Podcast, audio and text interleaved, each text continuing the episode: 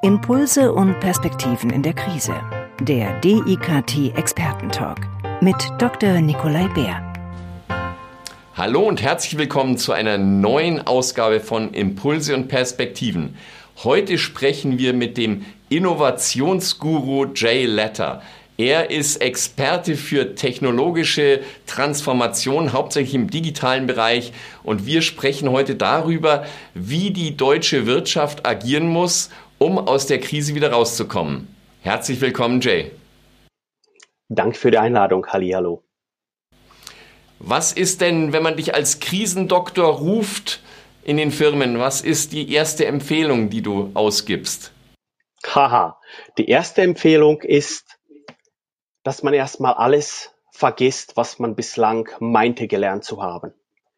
Die ganzen falschen Ratschläge, die ganzen Hinweise, wie toll wir alle sind, von den üblichen, bitte nicht missverstehen, Bestätigungsmedien.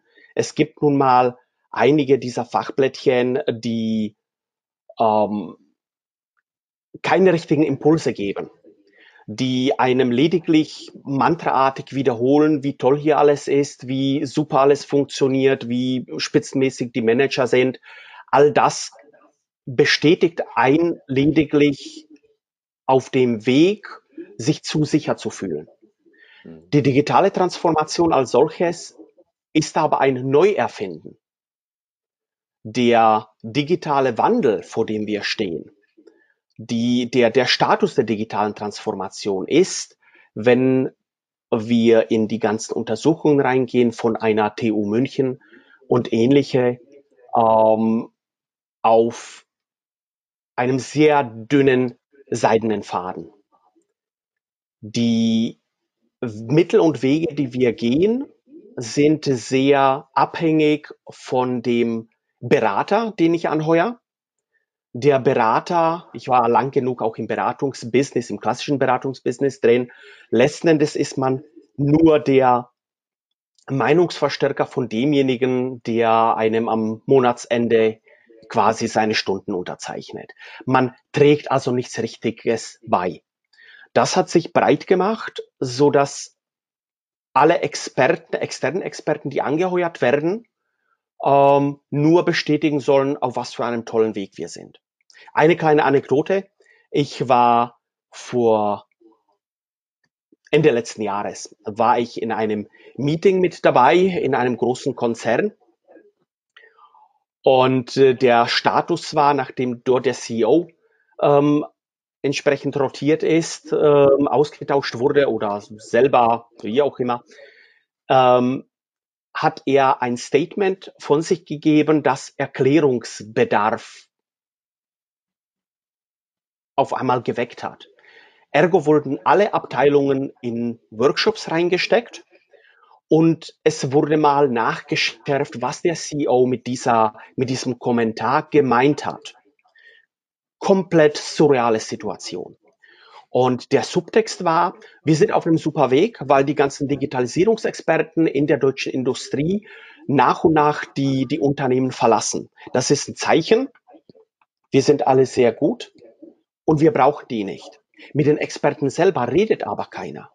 Dass teilweise eine Meinung vorherrscht, unter den Experten, dass die Industrie nicht zu reformieren ist, solange die Strukturen so sind, wie sie sind. Strukturen. Wir sind in unseren Herzen Ingenieure in der Dachregion. Das ist das, was irgendwie, selbst ich habe Geologie studiert zum Beispiel, meine Leidenschaft. Ähm, nichtsdestotrotz ertappe auch ich mich dabei, wie ein Ingenieur zu denken. Prozesse, Strukturen, Silos, Hierarchien. Das ist etwas, was mal funktioniert hat, aber nicht mehr funktioniert. Was muss man konkret machen? Welche Vorschläge hast du? Jeder hat Werte. Auf ihren Webseiten propagieren sie Werte. Wenn ich wissen will, was nicht funktioniert, schaue ich mir die als erstes die Webseite an und sehe, was für Werte da stehen. Ich weiß also, was nicht funktioniert. Ganz wichtig ist Offenheit. Ganz wichtig ist Transparenz, eine echte Transparenz. Ähm, Bei etlichen Konzernen gibt es beispielsweise oder auch im Mittelstand dieses Need-to-Know-Prinzip. Hey Leute, wir sind keine Nachrichtendienste. Die Leute sollen schon wissen, an was sie arbeiten. Nur dann fühlen sie sich als Teil von etwas. Diese, diese Search for Purpose ist extrem wichtig. Die neuen Mitarbeiter, der Fachkräftemangel, den wir haben, es ist eigentlich nur eine Dissonanz zwischen, was will ich bezahlen und was will der andere haben. Nichts anderes. Wir haben genug Leute. Vielleicht in falschen Regionen. Vielleicht irgendwo in Hintertupfing, was auch immer, sitzt ein super Experte. Jetzt mit Remote-Arbeit könnte ich ihn anheuern. Ich muss mich also so weit öffnen, um das Vertrauen der Mitarbeiter zurückzubekommen. Wenn ich bedenke, dass Millennials, ich spreche noch nicht mal über Generation Z, sondern die Fachkräfte, die jetzt von den Unis an, in die Arbeitswelt reinkommen. Bei sehr vielen Großkonzernen geben ungefähr ein Viertel der mit Verlaub Frischlinge ihre Arbeitsverträge binnen vier Wochen wieder zurück, weil sie sagen, ich pack das nicht. Ich kann dieses Umfeld nicht haben. Dieses Hyänenhafte, dass jeder nur darauf wartet, was für einen Fehler ich mache. Äh, meine Empfehlung ist also, drüber nachzudenken, was ist meine Mission? Was möchte ich erreichen? Welchen Typus brauche ich? Was kann ich ihm bieten? Es geht nicht immer um Geld. Die Millennials wollen teilweise gar nicht so viel Geld. Denen ist eine, vielleicht eine 30-Stunden-Woche viel wichtiger, weil sie ihrer eigenen Leidenschaft nachgehen können. Leidenschaft, extremst wichtig. Leidenschaft ist Loyalität. Leidenschaft ist Innovation. Innovation bedeutet nicht, dass ich mir irgendwelche Guys hole, die aus einem Startup rausgepurzelt sind, die wissen, wie ich ein Business äh, Proposal schreibe, die weiße Turnschuhe tragen, in der einen Hand das letzte China-Gadget haben, in der anderen Hand ein Red Bull äh. Wir Design thinken uns zu Tode, indem ich ausdrückliche Innovationsgruppen schaffe in einem Unternehmen, um diese Innovations Guys damit zu beschäftigen. Das ist ein Kindergarten. Das ist, das ist Daycare, nichts anderes. Signalisiere ich meinen Mitarbeitern, dass ich ihre Meinung nicht brauche. Ich habe ja den Design Thinker. Der kommt daher, der macht fancy Slides, der kennt die Sprache der Startups. Vielleicht brauche ich das gar nicht. Das heißt, dein Ansatz ist, dass alle Mitarbeiter Teil des Innovationsprozesses sein sollten? Müssen, müssen. Genauso verlief Innovation. Momentan sind wir in einem Status, dass Innovation nur noch per Zufall geschieht. Die ganzen ähm, Supplier, die ganzen Zulieferer der Industrie, das sind diejenigen, wo die Innovation outgesourced wurde. Mhm. In den Unternehmen selber passiert Innovation eigentlich nur, indem irgendjemand demoralisiert ist, den Laden verlässt, seine Innovation macht und anschließend kaufe ich sie wieder zurück. Innovation selber passiert, wie gesagt, nur per Zufall. Mittlerweile. Leider. So sind wir groß geworden. Gibt es auch positive Beispiele? Oh ja, selbstverständlich. Ähm, es gibt sehr viele positive Beispiele. Das sind nun mal diejenigen, die nicht aufgeben, die zum Beispiel selber ihr Ding durchziehen, die dann tatsächlich rausgehen, um an ihrer Idee zu arbeiten, die dann tatsächlich einen gut bezahlten Job einfach aufgeben. Allerdings, wenn wir keine, äh, keine verbrannten äh, Felder hinter uns lassen, die Brücken einfach bestehen lassen, ihnen die Möglichkeit bieten, wieder zurückzukommen mit ihrer Innovation. Vielleicht wäre das eine Möglichkeit, Mitarbeiter mit Ideen, statt sie zu demotivieren, wirklich in ein Innovationssabbatical zu schicken oder sie an eine andere Firma auszuleihen, damit sie an ihrer Idee dort nah arbeiten können. Es gibt gute Beispiele, natürlich. Die ganzen Zulieferer. Dadurch, dass sie innovativ sein müssen, um eine Verlängerung des Vertrags zu bekommen, schauen Sie sich sehr genau um.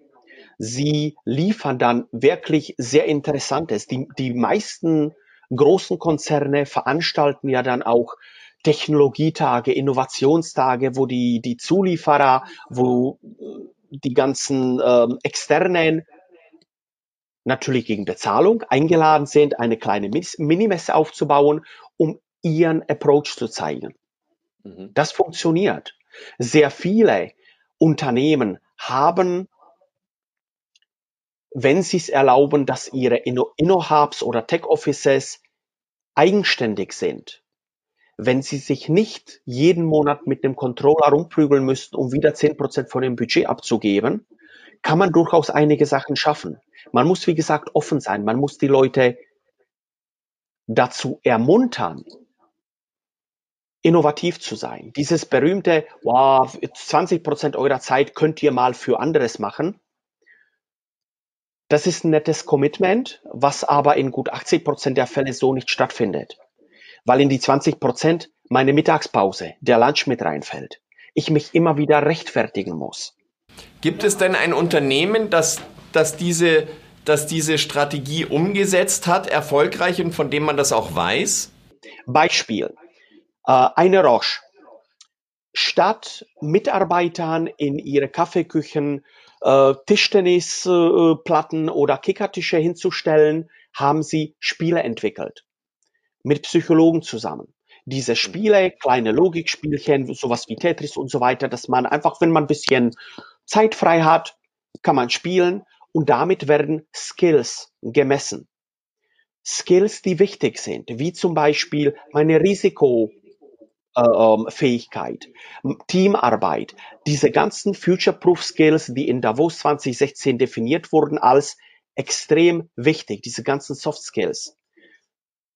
Es ist schön, dass ich äh, Gallup Strength Finder zum Beispiel verpflichtend mache, aber danach passiert nichts mehr damit. Bei Roche ist das tatsächlich so, dass, wenn ich dem natürlich zugestimmt habe, können diese Skills oder mein Resultat zu HR kommen. Und dann werde ich darauf auf, aufmerksam gemacht, hey, da gibt's ein Projekt, da würdest du super hinpassen. Hast du nicht Lust, da drei Monate mit teilzunehmen? Das ist proaktives Development. Das ist etwas, das mich wirklich begeistert. Oder nehmen wir zum Beispiel eine DHL, die tatsächlich im Logistikumfeld ähm, massiv mit Augmented Reality, mit äh, Assisted Robotics arbeitet, wo einem so ein sechsrädriger Roboter folgt. Statt dass ich 300 Kilo vor mir hinschiebe, folgt einem das Ding. Ich lade rein und das Ding folgt mir. Ist klasse. Oder dass ich tatsächlich ähm, Inventur mit Drohnen mache. Bislang die vielen, vielen Konzerne, vielen, vielen Firmen machen das nur so als Orchideenprojekte. Jetzt habe ich was gezeigt, das ist cool, aber kaum habe ich eine neue Reorg, verschwindet es in der Schublade. Hier wurde es tatsächlich ausgerollt. Das sind so Sachen, da muss ich wirklich mutig sein. Da muss ich den Benefit innerhalb des Konzerns klar beschreiben. Ich muss aber auch so mutig sein, und den Leuten klar machen, eure Jobs werden dadurch nicht auf eine Probe gestellt. Ja. Sind denn im Ausland äh, die Strukturen da anders? Weil ich denke, wir befinden uns gerade in einem sehr intensiven Wettbewerbsumfeld, gerade mit China auf der einen Seite, USA auf der anderen Seite. Und da ist ja auch die mangelnde oder, oder langwierige Digitalisierung immer wieder angesprochen worden in der deutschen Wirtschaft, dass die uns da viel voraus haben? Ähm, die haben uns etwas voraus. Einerseits in China, weil es natürlich durchgetaktet ist. Da gibt es einen Maßnahmenkatalog, da gibt es Empfehlungen, da gibt es Ministerien, die sich um so etwas kümmern, so dass im Sinne der Optimierung dieses in der DNA drin steckt. Im Bereich der USA, was immer wieder, wir schmücken uns ja dann mit diversen Reisen in Silicon Valley umzuschauen und so weiter. Ähm, in den USA ist diese Fehlerkultur, ich weiß, hört man immer wieder, aber es ist tatsächlich so die suchen weniger den Schuldigen. Da ist es tatsächlich immer wieder erlebt so, da kommt jemand um die Ecke und sagt, so und so sollte es gemacht werden.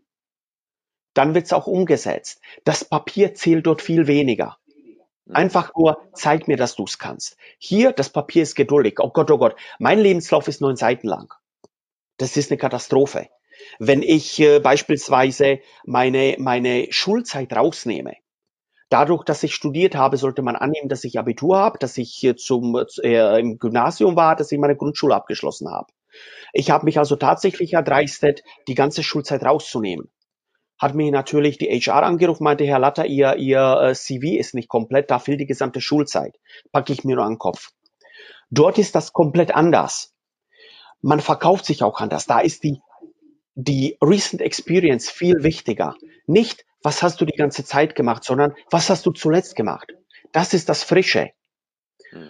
Und da ist es auch extrem wichtig, mal Neues zuzulassen. Beispiel. Hier in Deutschland hatte ich mal mit einem Lagerarbeiter zu tun, Hauptschulabschluss. Dieser Lagerarbeiter hat sich aber für 3D-Druck äh, dementsprechend begeistert. Der hat ein Know-how aufgebaut, das kann ich auf dem freien Markt gar nicht einkaufen. Mhm. Der Typ ist wirklich in Gold aufzuwiegen. Aber dadurch, dass er nicht studiert hat, dadurch, dass er kein Papierle hat, dadurch, dass es viele, viele Hierarchien über ihn gibt, äh, höher bezahlte Einsichten, ist er einfach nur ein kleiner Schlumpf. Dem wird nie im Leben einer zuhören. So jemanden muss man eigentlich rausnehmen. Man muss auf diese Leute hören. Deswegen sage ich, man muss offen sein. Man muss die Leidenschaft der Leute zuhören. Und deswegen müsste zum Beispiel auch die HR sich radikal umbauen. HR ist momentan Human Resources. Wir sind keine Ressourcen. Wir sind vielleicht ein Aktivposten, wenn ich unbedingt in diesem BWL-Sprech bleiben, bleiben will.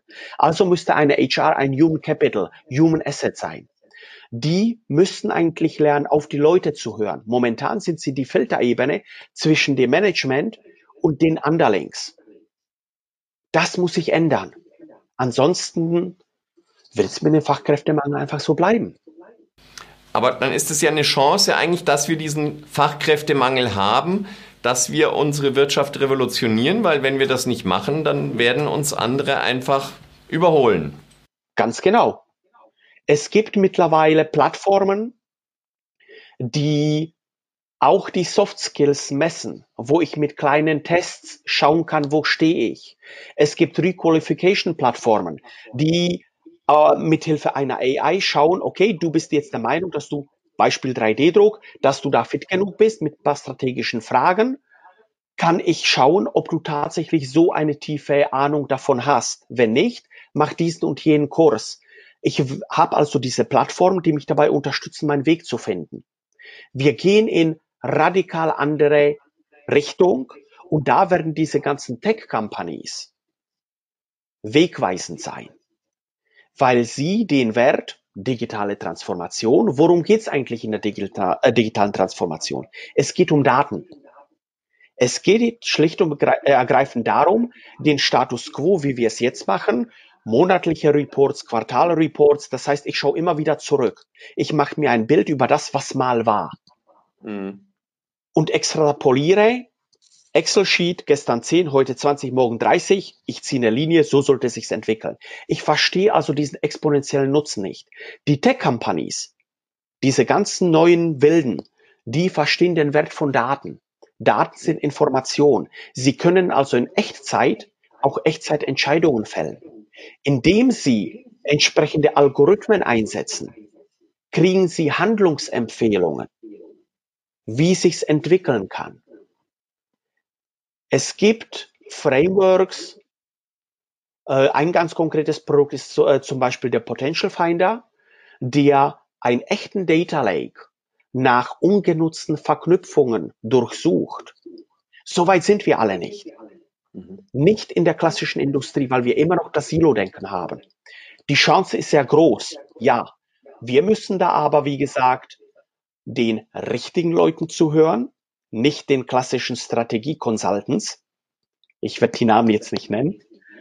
Wir müssen uns auch bewusst werden, wie wertvoll die Meinung aus einer anderen Ecke kommt. Einer der besten Projektleiter, die ich mal hatte, war ein äh, Historiker. Einer, der besten Texter, die ich mal hatte, als ich für, für einen Verlag gearbeitet habe, Online-Text, ähm, Online-Redakteur, war eine Chemikerin. Leute komplett abseits, die das vielleicht nicht studiert haben, die mit einem frischen Mindset an die Herausforderungen reingehen und einfach mal über den Tellerrand hinausschauen. Learn, unlearn und relearn. Wir müssen lernen zu verlernen, was uns erfolgreich gemacht hat, um ganz neue Wege zu finden.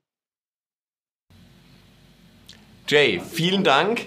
Gerne. Ähm, wir haben gelernt, äh, Innovationen ist nicht nur für die Innovationsabteilung, sondern kann eigentlich nur dann funktionieren, wenn alle Mitarbeiter daran teilhaben können und sie auch entsprechend die Freiräume bekommen, sich Zeit zu nehmen für diese Innovationen. Und das ist dein Beratungsansatz, wie wir in der deutschen Wirtschaft sozusagen gegen die großen Giganten aus China und USA noch ankommen können. Digitalisierung ist angefragt, äh, Transformation angefragt und intelligente Innovationen. Jay, herzlichen Dank für dieses Gespräch und alles Gute. Sehr gerne, hat mich gefreut. Frohes Schaffen. Servus. Alles Gute. Der DIKT Expertentalk wird produziert vom Deutschen Institut für Kommunikations- und Medientraining. Die Trainings- und Weiterbildungsangebote des DIKT finden Sie unter www.medientraining.de institut.de